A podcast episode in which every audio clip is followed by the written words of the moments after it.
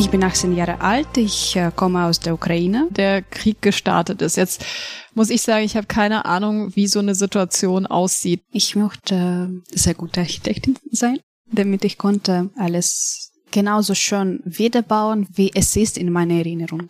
Du hast es eben auch in der Hand, ne, das selber zu gestalten. Meine Mama, sie hat mir sehr unterstützt. Also sie hat mir schon wieder und wieder wiederholt, dass äh, alles wird gut. Hallo und herzlich willkommen zu unserem Podcast Moving Minds, der Podcast, der sich mit all den Themen beschäftigt, die dich da draußen interessieren. Mein Name ist Bell und heute habe ich einen ganz tollen Gast bei mir im Podcast-Studio, nämlich die Anna, die ihre Geschichte mit uns teilen möchte und vor allem eine ganz starke Message für dich hat, nämlich alles wird gut. Aber da sprechen wir gleich noch drüber. Anna, schön, dass du da bist. Vielen Dank. Äh, ich bin auch sehr froh, dass äh, ich darf heute mitmachen. Total cool. Bevor wir reinstarten, erzähl doch erstmal, wie geht's dir und was machst du? Ähm, ich bin 18 Jahre alt. Ich äh, komme aus der Ukraine. Ähm, ich wohne schon seit einem Jahr in München. und jetzt mache ich Berufssprachkurs C1 Sprachniveau. Damit später konnte ich ein Studium machen. Okay, cool. Jetzt musst du uns mal mitnehmen. Du hast gerade gesagt, du bist seit einem Jahr ungefähr mhm. in München. Du kommst aus der Ukraine. Wir alle wissen ja, was in der Ukraine passiert ist im ja. letzten Jahr. Ähm, magst du uns mal erzählen, wie sah dein Leben in der Ukraine aus, bevor der Krieg losging? Ähm, ja, also äh, ich finde, ich hatte ganz normale Leben. Ähm, ich hatte Studium, also es ist wie Berufsschule. Mhm. Nach dem neunten Klasse, ich bin in diese Schule gegangen, äh, habe schon drei Jahre Architektur studiert. Oh, wow. Mm, nach, äh, also abends, äh, ich hatte also in ein Theater gespielt. Okay. Ähm, und äh, nach der Schule ich hatte für fünfte, sechste Klasse Deutsch unterrichtet. Okay, das heißt, du ja. hast schon Deutsch gelernt. Ja, ich habe schon seit drei, vier Jahren Deutsch gelernt. Ich wollte eigentlich äh, nach äh, Deutschland kommen und hier Studium machen, aber also nachdem diese Berufsschule. Okay, und das war ja, ja. dann nicht möglich, weil ja mhm. der Krieg gestartet ist. Jetzt ja. muss ich sagen, ich habe keine Ahnung, wie so eine Situation mhm. aussieht. Wie, hast du erfahren, dass der, dass es jetzt Krieg ist? Ähm, ich habe es gehört. Äh, es war fünf Uhr morgens und ich habe äh, sehr laute Geräusche gehört, also Raketen und Bomben. Es war sehr unangenehm. Mhm. ja, und ähm, dann äh, ich habe alle meine Freunde angerufen und hat gefragt, ob alles in Ordnung bei äh, denen ist. Ich hatte sehr, also ich habe immer noch äh, viele Freunde in äh, unserer Armee und äh, also eigentlich, ich wusste, dass etwas passiert, weil äh, in äh, militärischer Universität war wie äh, Lernalarm mhm. äh, und äh, alle waren schon seit Abend vorbereitet. Deswegen, ich habe sofort äh, kleinen Koffer gepackt, das äh, also äh, ich konnte, falls etwas passiert, äh, schnell, also alle Dokumente, Geld äh, und ein paar Klamotten mhm. in den Koffer gepackt und damit, falls etwas passiert, ich konnte schnell rausgehen. Jetzt bist du ja, glaube ich, 18 ne? Mhm. Jahre alt. Das heißt, du hast bei deinen Eltern gewohnt? Ja, äh, ich äh, war mit meiner Mama und Oma und mhm. jetzt wir wohnen auch zusammen. Okay. Ja. Das heißt, ihr seid gemeinsam geflohen? Mm, nein, ähm, also ich dachte und meine Mama dachte, dass ähm, alles wird schnell, also es war Donnerstag mhm. und wir dachten, dass am Wochenende es wird noch und dann äh, ab Montag es wird irgendeine, also Frieden unterschrieben und alles wird so schnell und wir dachten, dass wir fahren nach für zwei Wochen äh, nach also in Urlaub. Okay. Ja. Mm, deswegen, meine Oma hat, also wir haben am zehnten Stock gewohnt. Ähm, und äh, wir sind zu meinem Onkel gegangen und meine Oma bleibt, also ist geblieben Mhm. bei meinem Onkel. Und wir mit meiner Mama haben Tickets gebucht. Oh, es ist eine komische, also lustige Geschichte. Wir haben Tickets gebucht für einen Bus aus Kharkiv, meine Heimatstadt, Mhm. nach ähm, Krakow, also nach Polen. Nach Polen, ja. Und äh, wir gehen dann, zweiter Tag des Kriegs, wir gehen zum diesem Busbahnhof. Alles ist geschlossen. Ah, okay, es ist gar kein Zu äh, Bus mehr gefahren. Kein Bus, keine Mitarbeiter. Wir haben dann nach sechs Monaten Zurückgeld bekommen. Ah, okay. Immerhin. Aber ja. das heißt, ihr konntet Ja. nicht mit dem Bus nach Polen Ja. fahren? Also, und dann, äh, also in der Nähe war Hauptbahnhof.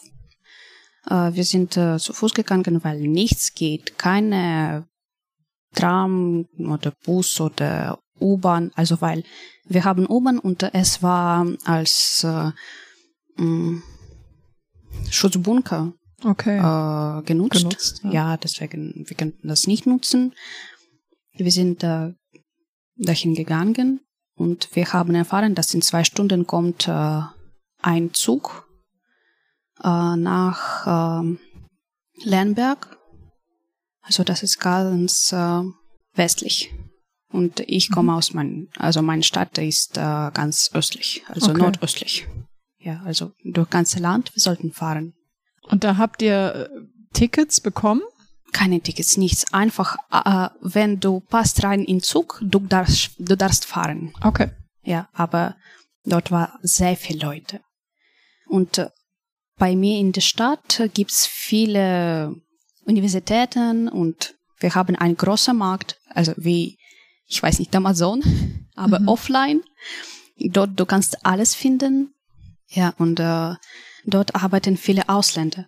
Deswegen, also, wir müssten äh, seit der Kriegsanfang äh, Männer ab 18 Jahre alt bis äh, 65 Okay. dürfen äh, Ukraine nicht verlassen. Also die müssen nicht äh, in Arme gehen, aber, Aber sie sie dürfen einfach ble ja, da bleiben. Ja, und äh, deswegen dort war viele Ausländer, Männer, also die, ich glaube, zwei Meter groß, breit wie eine Schrank. Schrank, ja. Und ähm, ja, ich habe, ich war geschlagen. Also ohne Absicht einfach, Okay, du wurdest Ja. weggestoßen, ja, als du versucht hast, in diesen Zug auch zu kommen. ja. Also und es war so viele Leute ganz, also eh, es gibt diese kleinen Abteilungen für vier Leute. Dort war 15 Leute. Okay, krass. Ja, und äh, in Flo, also wenn du möchtest da aufs Klo gehen, nein, du kannst nicht, weil dort liegen, sitzen, stehen Leute. Es war einfach unmöglich. Das heißt aber, du und deine Mama, ihr seid dann doch in den Zug gekommen. Ja. Und Ja. wie lange seid ihr dann gefahren? 22 Stunden. 22 Stunden. Ja, ich bin also äh, auf, auf Knie von meiner Mutter gesessen. Ja, richtig. Ja, ja. Aber dann, wir haben ein bisschen bewe uns bewegen, als wir nach Lemberg gekommen sind. Ähm, wir wollten zum Grenz, also mm, in Polen. Und äh, dann, also wir haben einen Bus gefunden, der fährt bis Grenze. Also wir dachten, dass er fährt bis Grenze. Und Busfahrer hat gesagt, dass äh, wir fahren nur bis, äh, also dieser Stau Vor der Grenze. vor der Grenze, ja. Ähm, wir haben gefragt, also wie viel? Also ungefähr 10 Kilometer. Okay, 10 Kilometer geht. Ähm, und Kosten, es war 300 Euro pro Person. Krass, okay. Ja. Also bis äh, von Lemberg bis Grenze ist 70 Kilometer. Wir sind dann ein bisschen gefahren, also bis Gren äh, bis äh, dieser Stau. Ähm, und wir haben gefragt, also wie viel sollten wir gehen? Er hat gesagt, um, ungefähr 15, 20 Kilometer. Wir dachten, oh, okay, wir können äh, einfach nicht weiterfahren. Wir müssen gehen. Wir sind, also dann äh, gehen wir los mit meiner Mama. Und den Koffer? Ja, Koffer, sehr schwerer Koffer, weil wir dachten, dass es ist Urlaub. Mama hat viele Kleider mitgenommen. Ähm, ich habe, also das ist vielleicht das nützlichste Sache, die ich habe mitgenommen. Das ist mein Laptop. Okay. Aber er ist schwer. ja, und wir gehen, ich glaube, zwei Stunden. Wir haben äh, Freiwillige gesehen und haben gefragt, also wie viel bis Grenze. Wir dachten, okay, na, 15 Kilometer oder so. Und er hat gesagt, um 30 Kilometer. Oh je. Wie 30 Kilometer? Okay, wenn es wird einfacher, 28. Was habt ihr dann, hat euch, also wie hast du dich überhaupt auf dieser Reise, also Reise ist es ja nicht, ja. es ist ja eine Flucht, ja, wie hast du dich denn da gefühlt?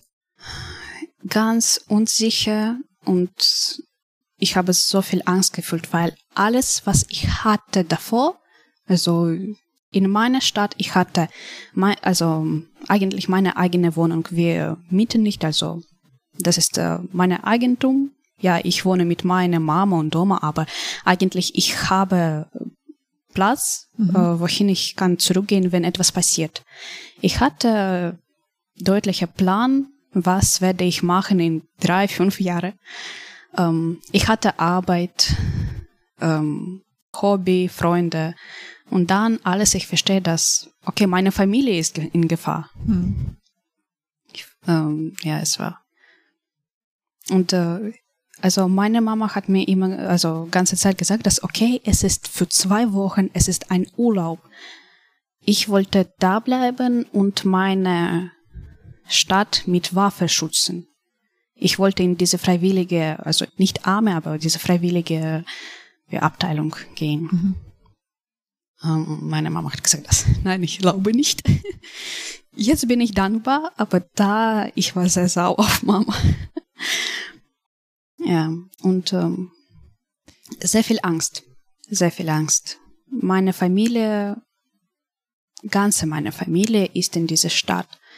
Immer noch. Immer noch. Also mein Opa, mein Onkel, mein Opa darf Ukraine verlassen. Er ist 68, aber seine Schwester ist 70 und sie ist sehr krank. Sie kann einfach nicht weit gehen und er kann nicht verlassen mein Onkel und seine Frau. Mm, seine Frau ist Ärztin in, eine, in einem Krankenhaus. Sie ist einfach zu verantwortlich zu, zu, gehen. zu gehen, ja. Wie geht's dir damit, dass du jetzt in Deutschland bist und der Rest der Familie ist dort? Früher, ich hatte sehr viel, also sehr starkes Schuldgefühl. Mhm. Ich dachte, dass, oh, mir geht's gut ich bin in Sicherheit, ich habe hier, okay, äh, wo kann ich äh, wohnen, schlafen, ich habe zu, etwas zum Essen. Mm, ich höre nicht diese Luftalarme fünfmal pro Tag. Ich und ganz meine Familie ist da. Und es war eine Bekannte. Damals ich dachte, dass es, dass die sind meine Freundin ähm, die sagen, dass ich bin schuldig und ich sollte zurück nach der Ukraine kommen. Deswegen es war für mich sehr schwer. Ich habe da, äh, ich habe jetzt keinen Kontakt mehr mit diesen Leuten. Mhm. Ähm, ich war auch ein paar Mal bei Psychologe, weil es war sehr stark. Ich habe mich sehr schlecht gefühlt wegen dieser und ich habe eine Entscheidung getroffen, dass besser ich werde keine Nachrichten lesen. Mhm. Weil jedes Mal, wenn ich lese, dass in meiner Stadt etwas passiert, dann ich denke, oh mein Gott, ich bin schuldig, dass ich habe mein, mein Land, meine Stadt verlassen. Mhm. Das war sehr schwer, aber jetzt, also mir geht's besser. Ähm, ja, ich bin sicher, dass meine Verwandten, ganz meine Familie sind in Sicherheit, also ungefähr Sicherheit. Ja, soweit man da ja. von Sicherheit wahrscheinlich sprechen kann. Ja. Ne? Die haben jetzt alle Arbeit, ähm, Stadt lebt weiter. Mm, die also haben etwas zum Essen, die also es ist ein bisschen, kann man fast sagen, Normalität wieder ja. Äh, in der Stadt, weil das ganze Jahr jetzt ja. schon dann über ja. ein Jahr geht. Schon U-Bahn geht, alle diese Verkehrsmittel, alles geht schon. Natürlich Preis jetzt ist sehr hoch, also in ganzer Welt äh, ist diese Inflation jetzt mhm. und äh, Preis steigt äh, hoch, aber mh, mm, sogar wenn kann man vergleichen, es ist zu teuer. Was hat dir denn, also du bist ja wirklich durch richtig schwere Momente gegangen. durch die Angst und die Unsicherheit und dann eben auch dieses Schuldgefühl. Was hat dir in solchen Momenten irgendwie Mut gegeben oder Hoffnung gemacht? Meine Mama. Ja? Ja, sie hat mir sehr unterstützt. Also äh, sie hat mir schon wieder und wieder wiederholt, dass äh, alles wird gut. Alles wird gut und äh, wir müssen einfach warten. Ähm, es geht ein bisschen Zeit und äh, es braucht ein bisschen Zeit, aber alles wird gut. Und äh, ich denke, es war wie Affirmation. Also Affirmation, ja. Affirmation. Äh, dass äh, in diesem Moment, ich konnte nicht glauben, dass alles wird gut. Ich dachte, warum wiederholst du diese einfach schon wieder und wieder? Aber dann äh, irgendwie es sitzt in meinem Kopf und äh, sagt, alles wird gut, alles wird gut. Du hast ja auch gesagt in dem Vorgespräch zu dem Podcast, dass das deine Message ist an andere Jugendliche, ne? dass ja. es dir auch wichtig ist, darüber ja, zu sprechen. Ja, es ist sehr wichtig. Äh, sogar wenn du denkst, dass, oh mein Gott, wie kann alles gut sein, wenn überall ist so schlecht. Mhm. Also wenn zum Beispiel, ich weiß nicht, irgendeine Probleme du hast. Äh, du musst einfach ein bisschen warten und alles echt wird gut. Alles wird gut. Sicher. Ich verspreche. Also ein bisschen Geduld haben. Ja, ein auch. bisschen. Ja, es braucht Zeit, natürlich. Mhm. Nichts kann äh, also passieren in eine Sekunde. Natürlich, alles kann passieren in einer Sekunde, aber äh, du kannst nicht deine Probleme in einer Sekunde löschen. Deswegen, du musst ein bisschen warten, aber alles wird gut äh, und ja, du kannst äh, in einem Moment glauben, dass nichts wird gut und zum Beispiel sterben ist nur eine Möglichkeit, aber bis du lebst, du kannst alles ändern. Du hast es eben auch in der Hand, ne? das ja. selber ja. zu gestalten. Wenn du jetzt, wenn wir gerade von Gestalten sprechen, vielleicht noch als letzte Frage, was wünschst du dir für die Zukunft? Was sind jetzt deine Pläne? Also für die Zukunft. Ich möchte gerne ein Studium machen als Architektin. Ich möchte meine Stadt wieder bauen. Hm. Ich möchte sehr gute Architektin sein, damit ich konnte alles genauso schön wiederbauen, wie es war, wie es ist in meiner Erinnerung. Mhm. Ich bin so froh, dass ich bin ähm, auf zweiten Tag äh, also geflüchtet, geflohen. Mhm. geflohen. Äh, und äh, ich habe noch in meinem Kopf diese meine schöne Stadt noch nicht so zerstört, wie es äh, jetzt, wie es jetzt ist. Mhm. Das ist, glaube ich, auch die größte Motivation, ja. die man haben kann, ja? ja? Architektur zu studieren, um die Stadt wieder aufzubauen, ja. finde ich eine total tolle Idee. Ich finde auch deine Message super stark, weil du eben zeigst, dass ich meine, du bist da echt durch eine scheiß Situation gegangen und trotzdem sitzt du mir so gut gelaunt und strahlend und positiv und optimistisch irgendwie gegenüber. Ich glaube, da können wir uns alle ein bisschen eine Scheibe abschneiden von. Danke, Anna, dass du dir die Zeit genommen hast, diese so wichtige Geschichte und auch diese Message mit uns zu teilen. Alles wird gut. Was heißt denn alles wird gut auf Ukrainisch? Все буде добре. Все буде, буде добре. Se bude dobre. Ja, super. Ah, Gut gemacht. Cool. Dann vielen Dank, dass du dir die Zeit genommen hast, Anna. Ähm, und mich interessiert natürlich auch, bist du gerade in einer schwierigen Situation und konntest du etwas für dich aus diesem Podcast mit der Anna mitnehmen oder hast du vielleicht auch einen Tipp, der anderen in einer schweren Situation helfen kann? Dann lass uns doch gerne ein Feedback da auf unserem Instagram oder TikTok-Kanal movingminds.podcast und ich freue mich, wenn wir uns beim nächsten Mal wieder hören. Bis dann. Ciao.